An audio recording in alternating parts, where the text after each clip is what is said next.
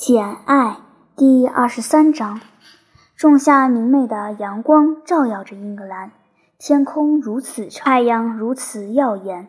这样的好天气很少降临我们这个海浪环抱的岛国，而最近却一连许多天都是如此，仿佛意大利的好天气来到了英国，就像一群欢快的候鸟南方飞来。落在阿尔比恩的悬崖上歇息，干草全都收了起来。荆棘庄园四周的田野青绿而平整，大路晒得又白又硬，树木葱郁，遮天蔽日。树林和树林枝繁叶茂，苍翠欲滴，与它们之间洒满阳光的收割过的草场形成鲜明的对比。现系约翰节前夕，阿黛尔在甘草村小路上采了半天野草莓，累坏了。太阳一下山就去睡了。我看着他睡后，就离开他，朝花园去。这是二十四小时中最美好的时刻。白昼已经燃尽了他炽热的烈火。清凉的露珠降落在喘息的平原和烤焦的山顶上，在太阳没有华丽云彩的陪伴、平平淡淡沉默的地方，显示出一片壮丽的紫色。在一座小山峰的尖顶上，燃烧着红宝石和炉火般的光辉，那光辉向高处与远处扩展。愈来愈淡，直至覆盖半个天空。深蓝色的东方也有自己的魅力，有自己并不耀眼的宝石，一颗正在徐徐升起的孤星。用不了多久，东方就会以月亮为傲。但这会儿，月亮还在地平线以下。我在人行道上散了一会儿步。一股悠悠的、熟悉的香味，雪茄的味道，从一扇窗户里悄悄飘了出来。我看到书房的门市窗打开了一手宽的缝隙。我知道可能会有人在那儿窥视我，于是我就走开了，进入果园。庭院里没有哪个角落比这里更隐蔽。更像伊甸园了。这里树木茂密，鲜花盛开。一边有一道高墙，它同院子隔开；另一边则是一条两侧都是山毛榉的林荫道，像屏障一样将它同草坪分开。果园的尽头是一道暗墙，这是它跟孤寂的田野之间。唯一的分界线，一条蜿蜒的小径通向篱笆。小径两侧长着月桂树，尽头是一棵高大的七叶树，树下围着一圈坐等。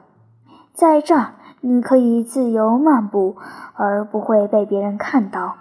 在这甘露降临、万籁俱寂、暮色四分的时候。我觉得自己仿佛可以永远留在树荫之下。初升的月亮在果园高处的开阔地洒下一片清辉，我就被吸引到那里去。穿行在花丛和果树之间，我停下了脚步，既不是因为听到了什么，也不是因为看到了什么。而是因为再次闻到了一股引起警觉的香味。多花蔷薇、楠木蒿、茉莉、石竹和玫瑰早就为夜晚奉献了自己的芬芳。可这股新的香味既不来自灌木，也不来自花朵，这是我非常熟悉罗切斯特先生的雪茄香味。我四下环绕，侧耳倾听。我看到果树枝头挂满正在成熟的果实，听到一只夜莺在半英里外的林子里歌唱。我看不到任何移动的人影，听不到任何走近的香味，但那香味却越来越浓。我得赶快逃走。我朝通向灌木丛的小门走去，却看见罗切斯特先生正在从门里进来。我朝旁边一闪，躲进常青藤深处。他不会待太久，很快就会回去。只要我坐着不动，他就绝不会看见我。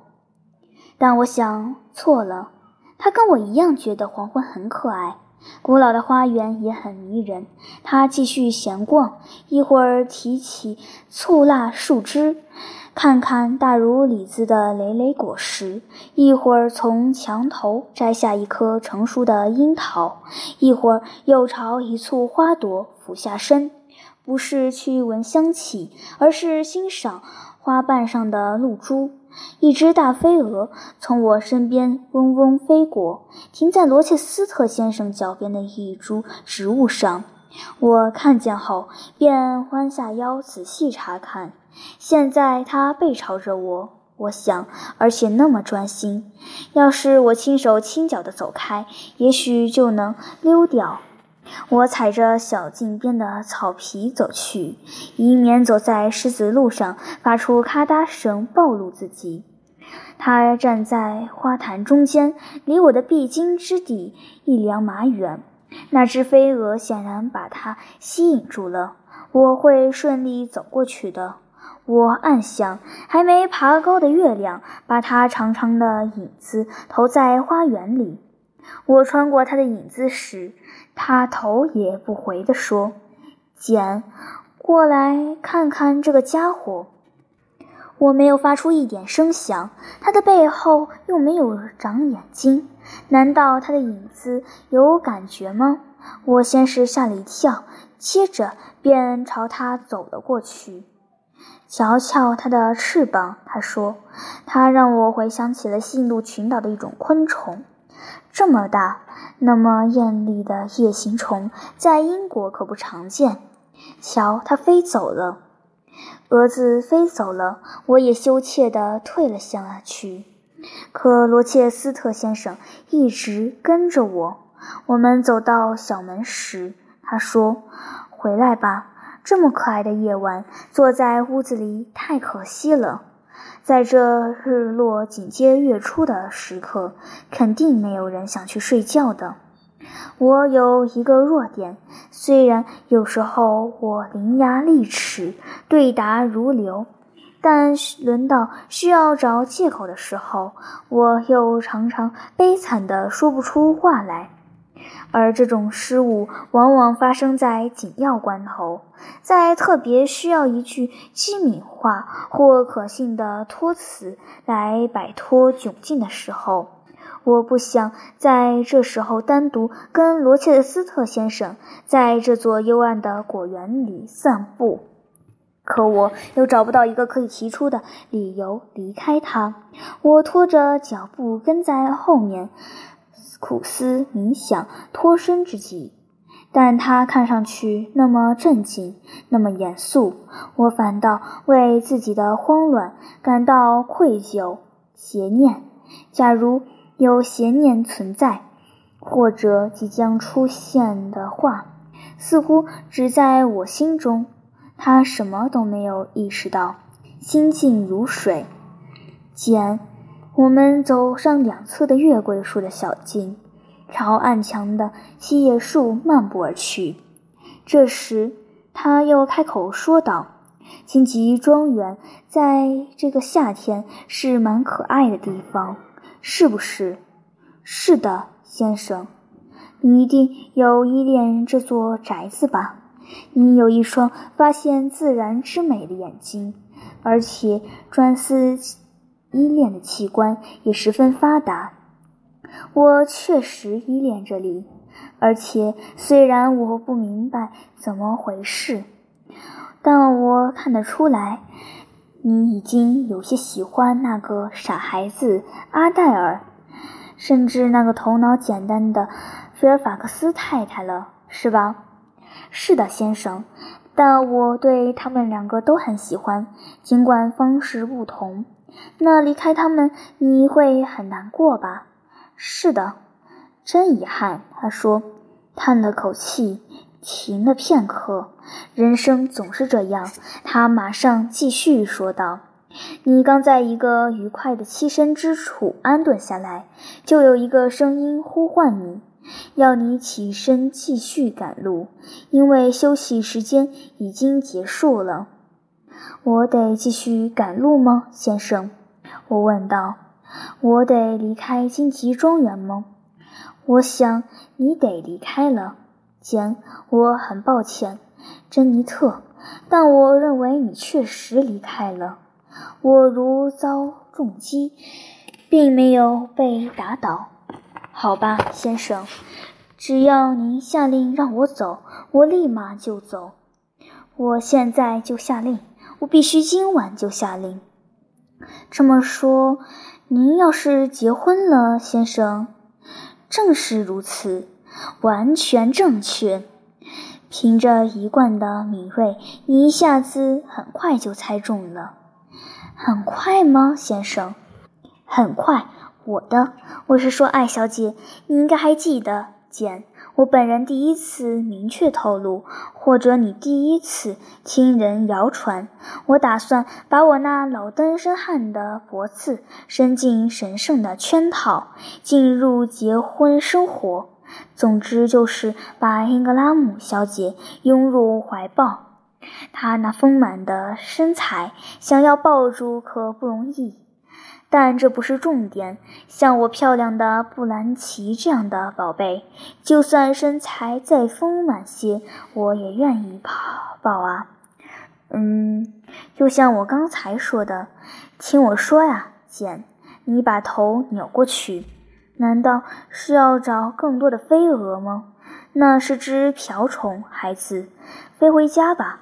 我希望能够提醒你。先向我提出，如果我娶了英格拉姆小姐，你和阿黛尔最好马上离开。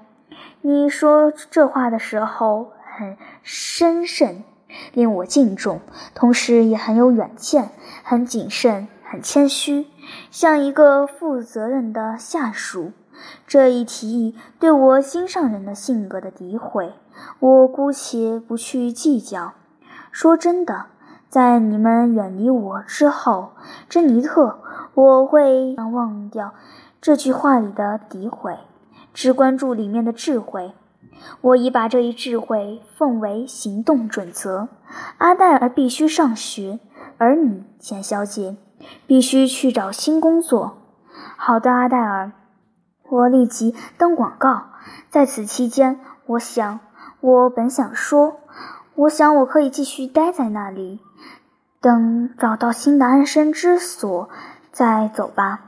但我突然住了口，感到不能冒险去说长句，因为我不太能控制自己的声音了。大约再过一个月，我就要当新郎了。罗切斯特先生继续说：“在这之前，我会亲自为你找到新的工作和落脚点的。”谢谢您，先生。我很抱歉给您。哦，用不着道歉。我认为一个像你这样工作出色的下属是有权要求雇主帮忙，轻轻松松就能帮点小忙的。事实上，我已经从我未来的岳母那里听说了一份工作，我认为很适合你，是去爱尔兰康诺特的苦果庄园，教迪奥尼修斯奥高尔太太的五个女儿。我想你会喜欢爱尔兰的。听说那儿的人都非常热心。那里很远啊，先生。没关系，像你这样有见识的姑娘是不会介意旅行和路途远的。不是坐船旅行的问题，而是路途太遥远了，而且还隔着大海，隔开了，隔开了什么？简，隔开了英格兰，隔开了荆棘庄园。还有，还有什么？还有您，先生。这句话我是不由自主地说出来的，我的眼泪也同样未经意志批准就夺眶而出。但我没有哭出声。一想到奥高尔太太和苦果庄园，我心里就一阵发寒；而一想到我与死同时同我一起散步的主人之间，似乎注定要隔着一片波涛汹涌的大海时，我就越发觉得寒心。而最让我寒心的是，另一片更加辽阔的海洋，阻隔在我和我自然而然无法避免的爱着的人中间的财产、地位和习俗。那里很远啊！我又说了一句：“的确很远。”你去了爱尔兰康诺特的苦果庄园，我就再也见不到你了，简，这是确定无疑的。我绝不会去爱尔兰，因为我不太喜欢那个国家。我们一直都是好朋友，简，是不是？是的，先生。朋友们在离别前夕，总喜欢用剩下不多的时间亲密相处。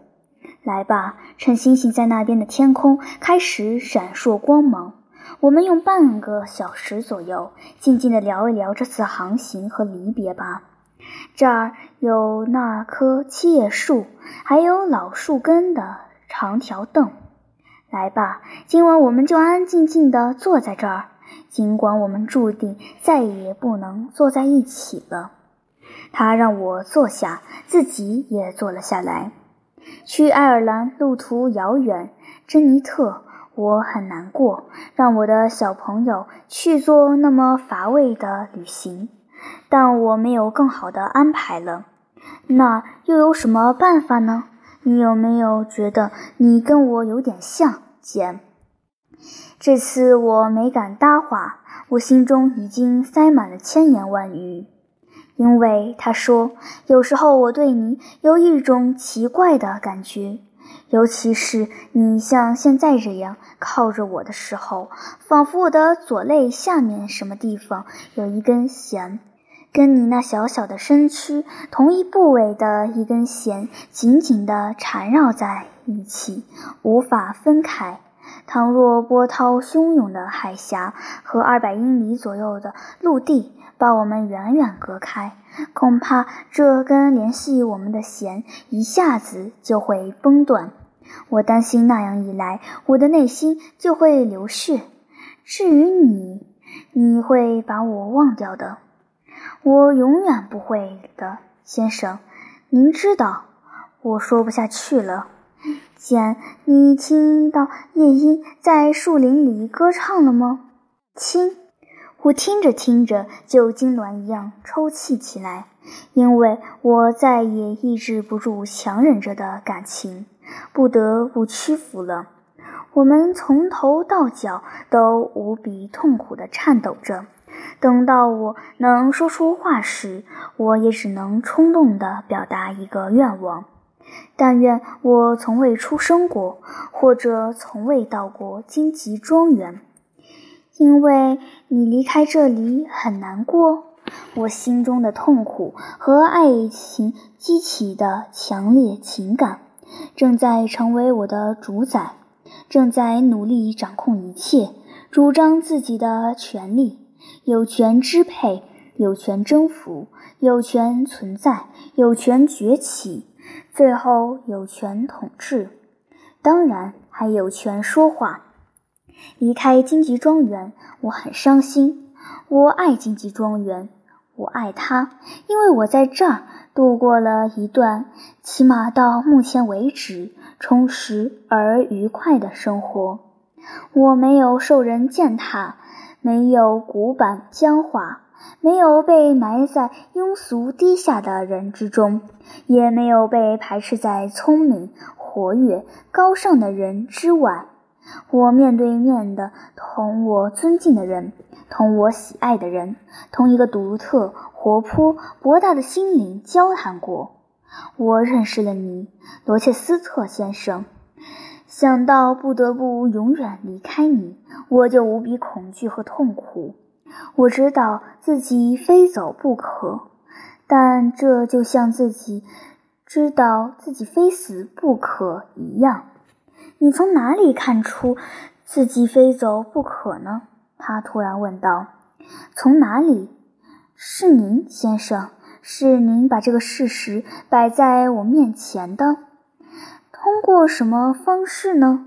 通过英格拉姆小姐，一位高贵而漂亮的女人，您的新娘。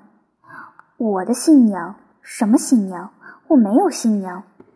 但您会有的。是的，我会有的，我会有的。他紧咬牙关。那我就非走不可了。您自己都说了。不，你非留下不可。我发誓，我会信守这一誓言的。我跟您说，我非走不可的。我反驳道，情绪似乎激动起来。您认为我会留下来，成为一个对您无足轻重的人吗？您认为我是一台自动机器，一台没有感情的自动机器？您认为我能容忍别人把我的面包从嘴里夺走，把我的生命之水从杯里泼掉吗？您认为我身无分文，地位低下，相貌平平，身材矮小，所以就没有灵魂，没有心灵吗？您错了，我跟您一样有灵魂，跟您一样有丰富的心灵。要是上帝赐给了我一点美貌和许多财富，我也会让你感到难以离开我，就像我现在难以离开您一样。我现在不是根据习俗和常规跟您说话，甚至不是通过这具凡人的躯体在跟你说话，而是用我的心灵跟您的心灵说话，就好像我们都穿过坟墓，平静地站在上帝跟前一样。因为我们本来就是平等的，我们本来就是平等的。罗切斯特先生重复道：“没错。”他补充道，将我一把抱住，紧紧搂在怀里，嘴唇压在我的嘴唇上。“没有错，简。”“是的，没错。”我应道。“但其实并非如此，因为您是个结了婚的人，或者说等于结了婚的人。”您要娶的是一个配不上您的女人，一个不能跟您心灵相通的女人。我不相信您真的爱她，因为我看到，也听过您讥笑她。我瞧不起这样的结合，所以我比您强。去哪儿，简？去爱尔兰吗？对，去爱尔兰。我已经说出了心里话，现在去哪儿都行。简，冷静点，别这么挣扎了，像只绝望的发了疯的鸟，拼命撕碎着自己的羽毛。我不是鸟，也没有自投罗网，我是个有独立意志的自由人。现在我就要运用独立意志离开您。我又挣扎了一下，获得自由，在他面前挺直了身子。你的意志将决定你的命运，他说：“我向你献上我的手、我的心和我分享全部财产的权利。”您这是在演滑稽剧，我听了只会发笑。我请求你在我身边过一辈子，成为另一个我，以及我在这世上最好的伴侣。在这件终身大事上，你已经做出了选择，就得信守诺言。简，请冷静一会儿，你太激动了，我也要冷静一下。一阵风从月桂小径拂来，摇晃着七叶树的树枝，然后飘然远去，吹向渺茫的远方，消失了。夜莺的歌声成了这时唯一的声响。我听着听着，又哭了起来。罗切斯特先生静静地坐着，温柔而又严肃地看着我。他沉默了一阵子，最后开口道：“到我身边来，简，让我们各自做点解释，达成相互共识吧。我永远不会再到您身边去。我现在已经被叶开。”不可能回去了。可是，简，可是我把你当成妻子，召唤你。我想娶的只有你。我没有作声，我想他是在戏弄我。来吧，简，过来。您的新娘挡在我们中间。他站起来，一步跨在我面前。我的新娘就在这儿，他说，再次把我拉向他，因为和我平等、同我相似的人就在那儿。你就是我的影子，简。你愿意嫁给我吗？我仍然没有作答，仍然扭着身子要挣脱他，因为我仍然不相信他。你怀疑我吗，简？当然怀疑。你不相信我，一点也不相信。我在你眼里是个骗子？他激动地问。小怀疑者，你会相信的。我对英格拉姆小姐有什么爱情呢？没有，这你是知道的。她对我又有什么爱情呢？也没有。这我没法证明了。我故意放出谣言，让他知道我的财产还不到别人猜测的三分之一。随后，我就亲自去看结果如何。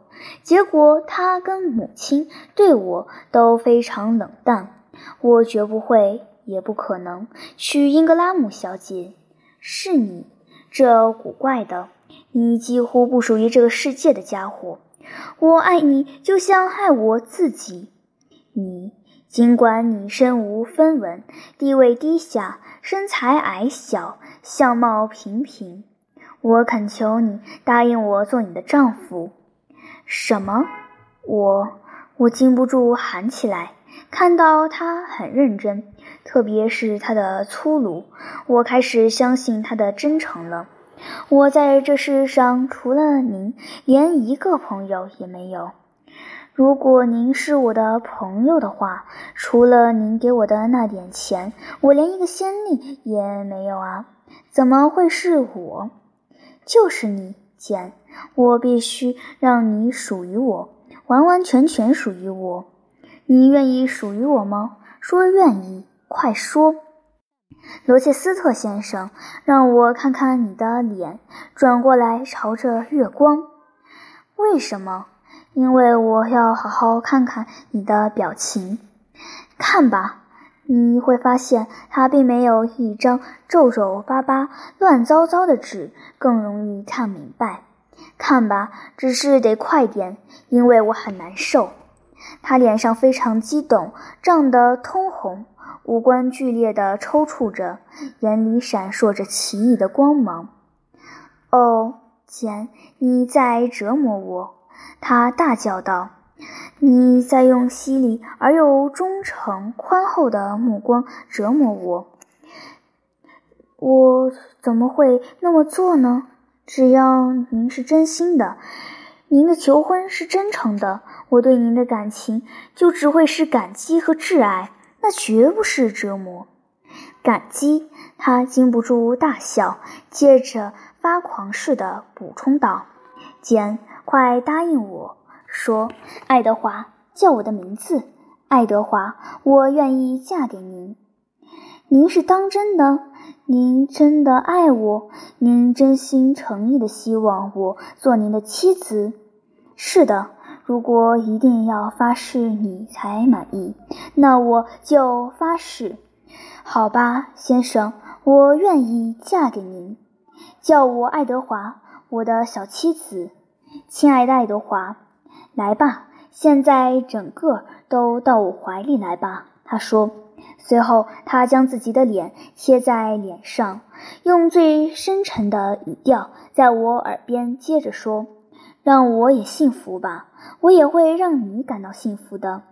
上帝宽恕我吧。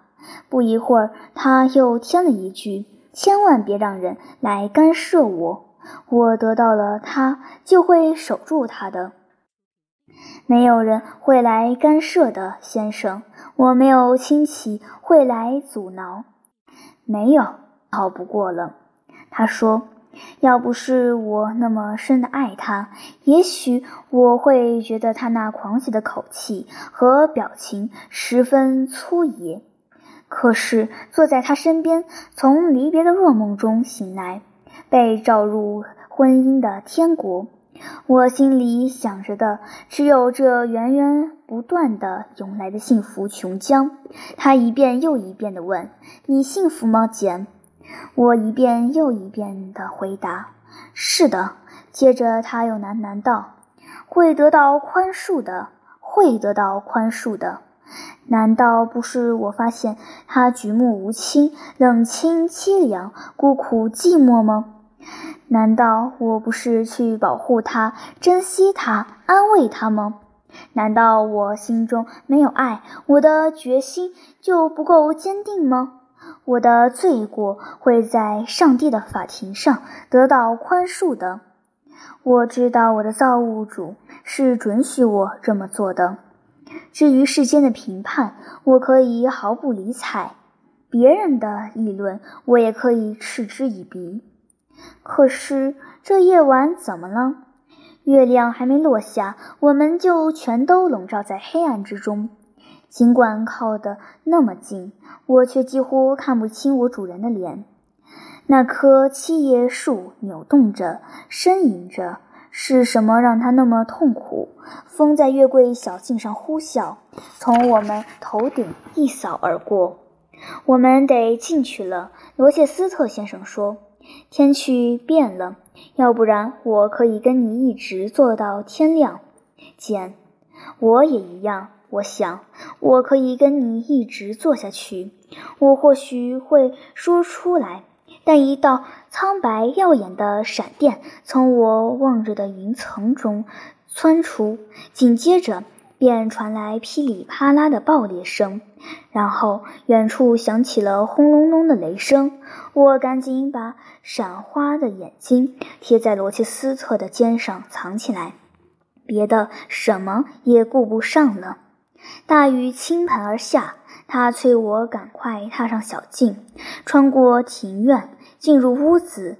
但没等我跨过门槛，全身就已经湿透了。他在门厅里帮我摘下披肩，抖掉我散开的头发上的雨水。这时，菲尔法克斯太太从他的房间里走了出来。一开始我没有看见她，罗切斯特先生也没有。灯亮着，钟正敲着十二点。快去脱掉身上的湿衣服，他说，在走之前道一声晚安。晚安，我亲爱的。他不断地吻着我，我挣脱他的怀抱，抬头一看，发现那位寡妇就站在那儿，脸色苍白，神情严肃而又惊讶。我只想对他笑了笑，便跑上楼去。